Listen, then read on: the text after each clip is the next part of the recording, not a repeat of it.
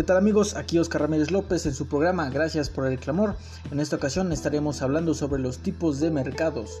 Abordaremos sus características, tipos de mercados y cómo se clasifica. Para saber más, siga, sigue escuchándonos.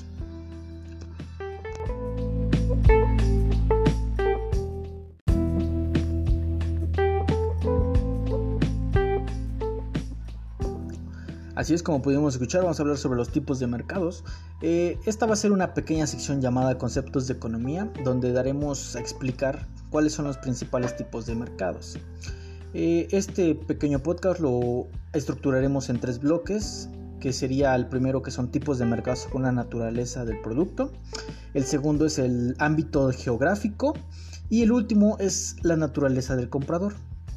Bueno, muchos hemos escuchado que es un mercado, no, pero en verdad, ¿qué es un mercado? Esto se puede definir desde un punto de vista microeconómico como un conjunto de ofertas y demandas relativas a un bien o un servicio.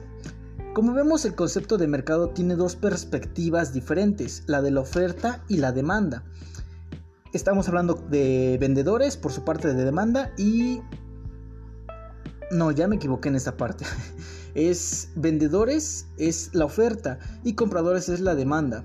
Eh, desde el punto de vista empresarial y dado que toda la empresa está interesada en captar un número máximo de compradores posibles, nos interesaremos en el mercado de la demanda, que es el de los compradores. De esta forma podríamos referir el concepto de mercado como un conjunto de compradores potenciales, tanto personas físicas como personas jurídicas los de bienes y servicios producidos por las distintas empresas.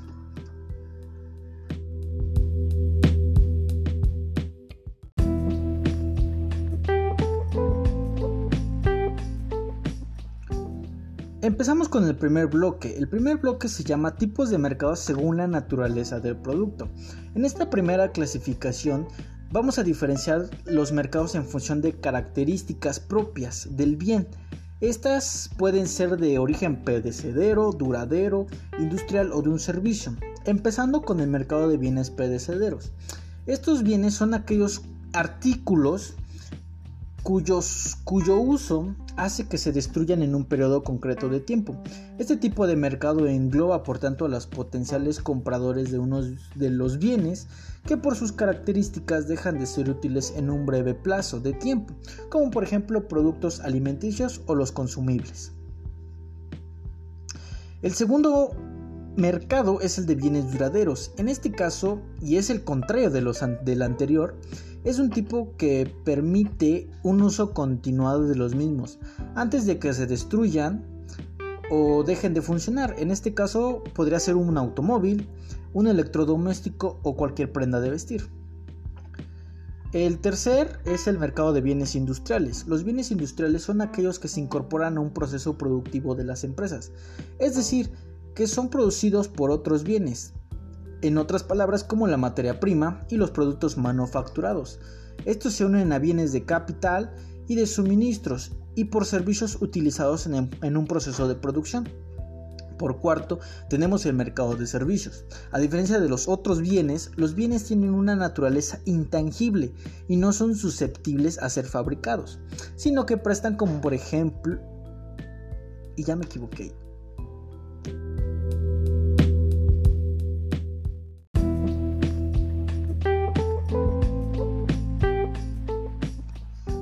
Cuarto, tenemos al mercado de servicios. A diferencia de los otros bienes, los servicios tienen una naturaleza intangible y no son susceptibles a ser fabricados, sino que estos se prestan. Como por ejemplo, tenemos la educación, el transporte público o cualquier otro servicio el cual no se puede tocar, sino es una prestación de mano de obra.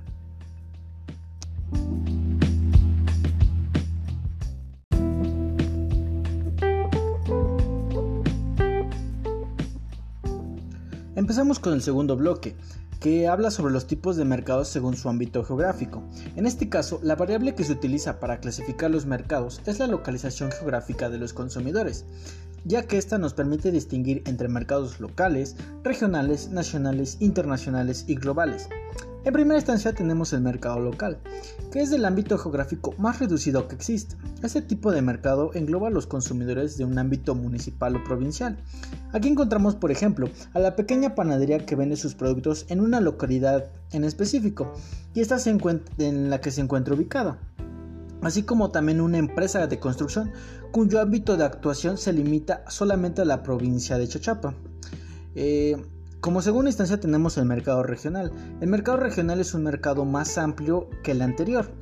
Eh, en este caso, la empresa de construcción que establecimos, si tiene su acceso de mercado regional, esta también se puede producir cuando comenzase a realizar obras y servicios en otras provincias de la comunidad del donde está establecida. Como tercera instancia tenemos el mercado nacional. Este, como su propio nombre lo indica, son compradores potenciales de este tipo de mercado que se extiende por todo el país. Un ejemplo bastante claro sería el REFNE, una empresa que presta servicio de transporte a toda la geografía mexicana. Como, como me parece que es cuarta, quinta. Cuarta me parece, ajá. El mercado internacional. El mercado internacional surge cuando una empresa extiende su actividad por diversos países. Como no podría ser de otra manera, los compradores potenciales tienen distintas nacionalidades. Cualquier empresa multinacional opera en este mercado. Un mercado local, global, estamos hablando que su origen no es otro más que el fenómeno de la globalización. Es un mundo tan avanzado como el actual, donde las empresas operan a otro nivel mundial, realizando operaciones comerciales que incluyen prácticamente todas las zonas del planeta. En este caso, un ejemplo más claro y preciso es el Internet, ya que ha jugado un papel decisivo en la consolidación de los mercados globales.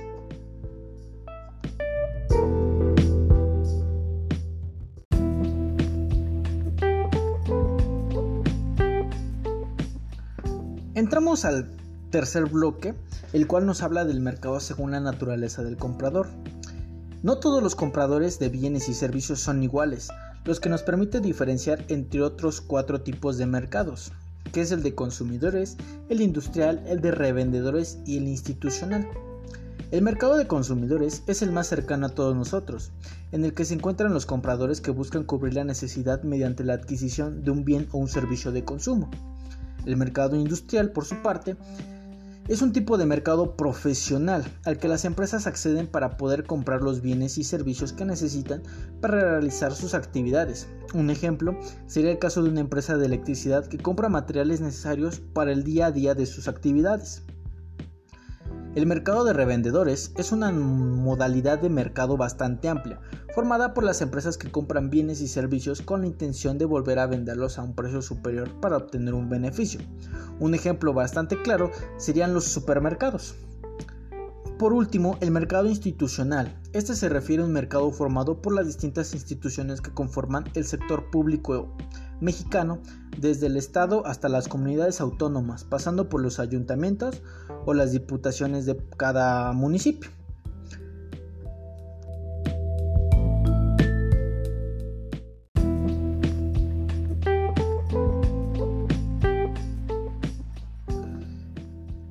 Hemos visto, todos los mercados son importantes, ya que en estos todos estamos involucrados, tanto compradores y vendedores. En este caso solo nos enfocamos en los compradores, que aquellos son los que consumen este bien para poder dar crecimiento a este, a este fenómeno llamado mercados, tipos de mercados. Bueno amigos, yo me despido, muchas gracias por escucharnos y nos estamos viendo o escuchando en nuestro siguiente podcast. Un saludo a todos y gracias por escuchar, gracias por el clamor. Hasta luego.